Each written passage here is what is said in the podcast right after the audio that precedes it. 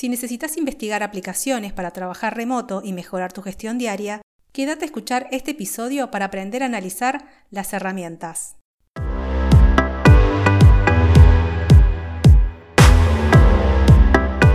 Bienvenidos a Talento Digital, el podcast donde descubrirás las claves para entender y aprender a desarrollar tus habilidades digitales, liderar equipos a distancia y trabajar profesionalmente en entornos remotos, con bienestar y productividad. Soy Gabriela Ormeño Guzmán, especialista en trabajo remoto, liderazgo digital y profesional de recursos humanos. En este mundo global, evolucionar, aprender en forma permanente y cuidar tu talento es el mayor reto para competir en un mercado sin fronteras.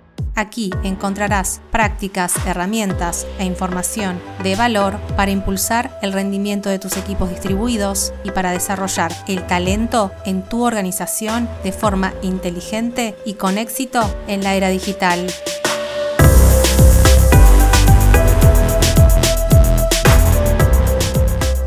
Bienvenidos al episodio número 6.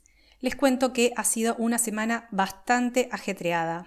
No había definido un día específico en público para poder publicar, así que les cuento que en principio voy a estar subiendo los episodios entre el jueves y viernes de cada semana. Les quiero agradecer además a todos por las valoraciones, los comentarios y por el apoyo que me han hecho llegar sobre el podcast. A todos muchísimas gracias. Bien, ahora vamos a pasar directo a conversar sobre cómo elegir las herramientas para trabajar remoto. En la actualidad hemos sido testigos de una explosión de aplicaciones y de software, lo cual es muy bueno para que uno pueda elegir qué herramienta utilizar para poder trabajar en forma distribuida. Sin embargo, esta cantidad de programas y de soluciones que se ofrecen terminan generando muchas veces más interrogantes y dudas, porque al haber múltiples opciones en el mercado, muchas personas se terminan preguntando cuál elegir. Me han consultado mucho en este tiempo sobre qué herramientas recomiendo y en este episodio puntualmente no vamos a hablar de ninguna herramienta en particular, lo vamos a dedicar a otro episodio. Vamos a ver las variables que hay que considerar a la hora de seleccionar una aplicación o una herramienta para trabajar online. Y esto es así porque no todas las aplicaciones son para todos. Y además, no porque estén de moda significa que sean las mejores opciones para todas las organizaciones. A nivel de trabajo remoto hay que tener en cuenta varios aspectos. Acá les voy a compartir algunas claves útiles para que puedan revisar las aplicaciones y también para que no elijan solo una herramienta por una aplicación o una recomendación de una sola persona. Lo que hay que hacer es revisar varias variables. Una de las primeras que tenemos que tener en cuenta es la usabilidad de la herramienta. Esto es un factor clave que hay que tener siempre en cuenta, ya que si no pensamos en el usuario final, es decir, en quién utilizará la herramienta y para qué se va a utilizar la aplicación, estamos comenzando mal. Siempre hay que centrarse en la persona que va a estar todos los días gestionando esa herramienta. Así que tengámoslo en cuenta a la hora de elegir la aplicación e involucremos a las personas. Otro punto importante, en el caso de las herramientas que están alojadas en la nube, es la velocidad de carga. Y esto hay que tenerlo presente, ya que si muchas personas van a querer ingresar, puede que el trabajo se demore mucho más de lo previsto. Entonces quizás esta herramienta no sea una buena opción y por lo tanto hay que tenerlo presente. También es importante que la solución tenga una interfaz amigable con el usuario. Esto quiere decir que sea fácil de utilizar, que sea intuitiva, que sea clara. Es algo que tiene que tenerse en cuenta y es parte de la usabilidad cuando se va a utilizar por diferentes personas, ya que esto mejora la interacción remota. Y en estos ámbitos digitales lo que tenemos que hacer nosotros es facilitar la comunicación digital. Esto quiere decir no elegir una herramienta que sea compleja de utilizar para el trabajo diario. Y acá quiero hacer un paréntesis. Siempre me van a escuchar decir, porque así lo creo y lo predico, y tiene que ver también con mi formación en recursos humanos, que lo primero son las personas. Ahora bien, las herramientas tecnológicas son importantes, siempre que cumplan con la función para la que fueron elegidas y siempre que las personas las utilicen eficientemente. Esto quiere decir que la tecnología es un medio para conectar y para trabajar. Por eso, siempre tiene que estar la tecnología para apoyar la gestión de las personas. Por eso, para una experiencia remota de usuario que sea satisfactoria, antes de elegir una aplicación, el foco para su selección tiene que estar en el equipo de trabajo. Se tiene que analizar qué tipo de tareas realizan, entender cómo se gestiona específicamente esa tarea, qué necesidades tiene el equipo y también cuál es el tipo de relacionamiento que tiene ese equipo remoto. Otra cuestión imprescindible es sumar al líder y a los integrantes del equipo para que revisen alternativas.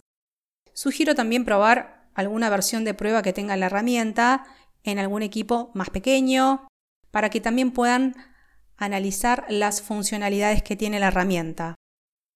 Otro punto valioso a analizar, y más que punto valioso, un consejo, es no duplicar las herramientas. Hay varias aplicaciones que cumplen la misma función. Por ejemplo, algunas incorporan el video y sirven para tener videoconferencias y otras se enfocan solo en dar servicio de videoconferencias. Entonces, es clave analizar muy bien qué funcionalidades tiene cada herramienta para que se pueda aprovechar realmente todo el potencial que nos brinda y no desperdiciar las utilidades de la misma. esto quiere decir que si tenemos una herramienta que ya tiene integrada la función de tener videoconferencias, no vamos a tener que adquirir otra herramienta que sea para videoconferencias, porque la que ya tenemos ya posee esa función. Muchas veces lo que se hace es utilizar las herramientas que están de moda, pero realmente para una organización esto es básicamente desperdiciar recursos y también malgastar el tiempo de las personas al tener que salir de una aplicación a otra. Otro tema importante es revisar la integración, es decir, chequear si la herramienta tiene la posibilidad de integrarse con otras, que puedan ser interesantes utilizar a futuro, o también con herramientas que ya se tengan en uso en la misma empresa. Y otra recomendación y punto importante que aplica mucho para las pequeñas empresas que tienen menos recursos y es algo que siempre recomiendo, es que empiecen con lo que tienen, ya que muchas compañías tienen herramientas subutilizadas y desperdician funcionalidades que podrían utilizar. Y lo que es peor, no tienen en consideración las aplicaciones que los colaboradores ya conocen y empiezan a mirar otras opciones en el mercado. Esto en épocas de crisis es especialmente importante porque permite sacarle el mayor beneficio a las soluciones que ya tenemos en la propia compañía. Y nuevamente lo que no hay que hacer es utilizar una aplicación porque está de moda, cuando ya tenemos una funcionalidad en la empresa que nos sirve y también quizás que es robusta y va perfecto con la estructura que tenemos en la organización. Otro punto también que quiero recalcar cuando uno elige las herramientas digitales es que hay muchas aplicaciones que se ofrecen gratis y algunas son gratis por un tiempo determinado. Esto también es una muy buena oportunidad para revisar si esta solución luego se va a poder contratar probándola previamente. Y acá quiero detenerme para hacer hincapié en el pensamiento de lo gratis. Es cierto que Google ofrece herramientas gratuitas, pero estas herramientas no están pensadas para las empresas con decenas de colaboradores y necesidades que son más escalables. Para esto hay que invertir en aplicaciones, como en cualquier empresa. Pensar que todas las herramientas siempre serán free es un error, por lo cual contemplarlo es importante. Por eso siempre aconsejo probar la herramienta en un grupo reducido en la versión free, dado que si se invierte tiempo en capacitar a colaboradores en una herramienta que luego no se va a poder pagar, esto no solo va a hacer perder tiempo y productividad a la organización, sino que también va a generar frustración en quienes se han tomado el esfuerzo de aprenderla. Me ha pasado por experiencia personal que se han utilizado herramientas en su versión gratuita con varias personas del equipo y después de pasado el plazo de varios meses que se había dado en forma gratuita, la herramienta finalmente, como tenía un costo, no fue utilizada. Esto realmente trajo un perjuicio también para las personas que habían utilizado la herramienta, que tenían grupos armados ahí adentro, con lo cual creo que hay que tener muy presente que en una organización el costo de una herramienta tiene que ser contemplado para que el equipo pueda funcionar remotamente. Otro punto que siempre recalco es que menos es más. ¿Esto qué quiere decir? Que con pocas herramientas se puede trabajar bien, si éstas cumplen con las funcionalidades que necesita el equipo. Por eso siempre hay que involucrar a quienes realizan las tareas para poder analizar una aplicación.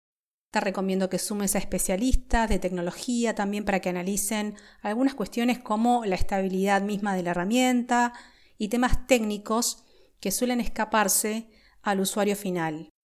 Otro punto importante es verificar el tipo de soporte que ofrecen.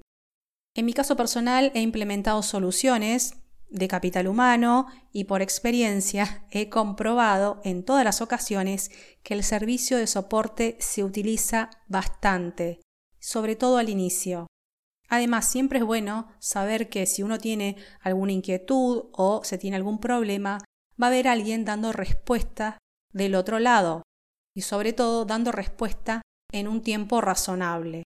Así que les recomiendo muchísimo que revisen qué tipo de soporte técnico tienen. Además, la antigüedad en el mercado es otro punto a tener en cuenta. Si uno va a invertir en una herramienta, en una empresa, recomiendo que se indague en la solidez que tiene la empresa que nos vende ese servicio o esa aplicación para poder tener algún tipo de respaldo. Si bien nada es seguro en este mundo, se trata de seleccionar un proveedor que pueda ofrecer la herramienta a largo plazo y tiene que ser un factor para ponderar la elección. A nivel personal he tenido tanto excelentes experiencias como malas experiencias. Y en ambos casos han sido de empresas con respaldo. Pero aún así, repito, el tema de la antigüedad es un ítem que recomiendo tener en cuenta. Otro punto que mucha gente no tiene presente es la evaluación de los contratos. Y esto tiene que ver con toda una parte aburrida y que a nadie le interesa, que le parece mm, muy engorrosa y que tiene que ver con revisar cláusulas, leer la letra chica, qué es lo que ofrecen, qué tipo de licencias tienen, a qué se comprometen, los costos y su actualización. Pero es un tema que después, si uno no lo revisa, les puede dar muchos dolores de cabeza. Así que hay que dedicar el tiempo específico para revisar este punto. Bien, y ahora vamos a pasar a hablar del mundo de los free. ¿Y las herramientas gratuitas? ¿Qué pasa con estas herramientas? ¿Son buenas para utilizarlas en las compañías? Bueno, estas son, como mencioné, una excelente oportunidad para probar cómo funcionan las soluciones. Y a nivel personal son muy utilizadas por la mayoría de las personas. Pero cuando se escala su uso en una empresa, si se quiere integrar la herramienta con los equipos, y si se la quiere utilizar de forma profesional, y además si se quiere tener un buen soporte, seguridad y respaldo, recomiendo analizar la versión de pago de la herramienta que estén utilizando y en la cual estén conformes trabajando. Además, es algo que también siempre repito que es parte del costo de tener una compañía el invertir en tecnología, al igual que capacitar al personal, pagar alquileres, salarios, etc.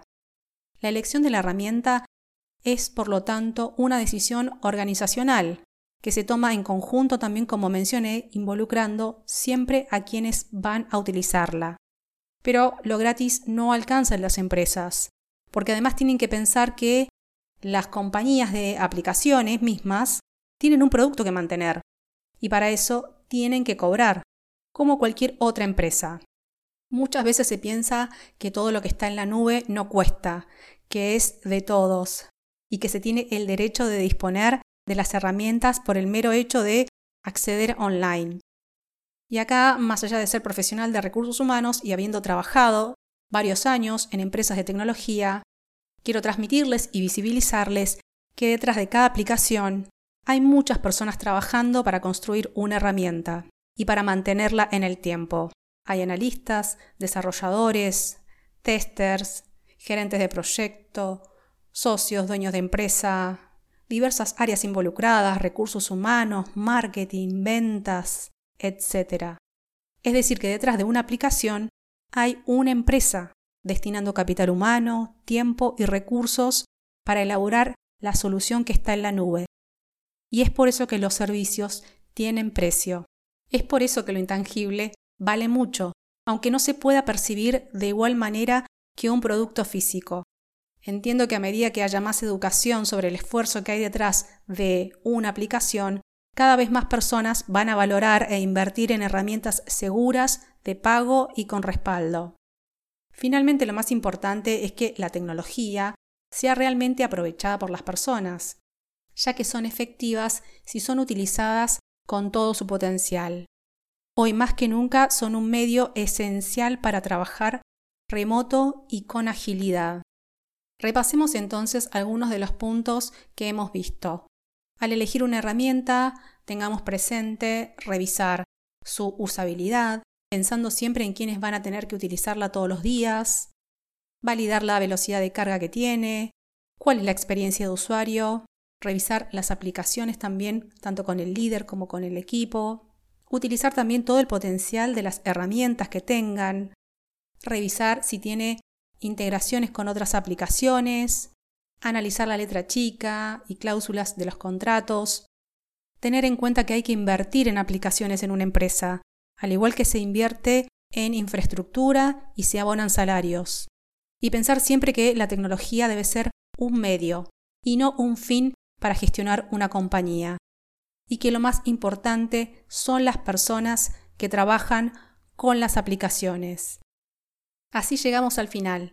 Espero que apliques algunas de estas prácticas en tu gestión y en tu organización. Te recuerdo que puedes suscribirte en Spotify, Apple Podcasts, iTunes, iBooks y Anchor. Y puedes dejarme tu valoración de 5 estrellas si te gustó el episodio para seguir dándote información de valor. Y recuerda que talento entrenado es talento que aporta valor diferencial en la era digital. Abrazo y hasta el próximo episodio.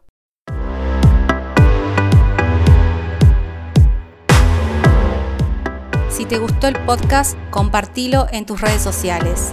Para enterarte de todos los episodios, novedades, dejarme tu mensaje o proponer temas, suscríbete en flowdaychar.com barra podcast. Me encantará conectar con vos.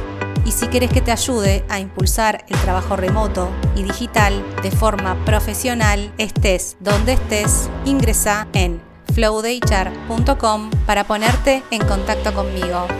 Fue un gustazo tener este tiempo con vos. Te espero en el próximo episodio para seguir desarrollando tus habilidades y aprendiendo a gestionar personas en el mundo digital.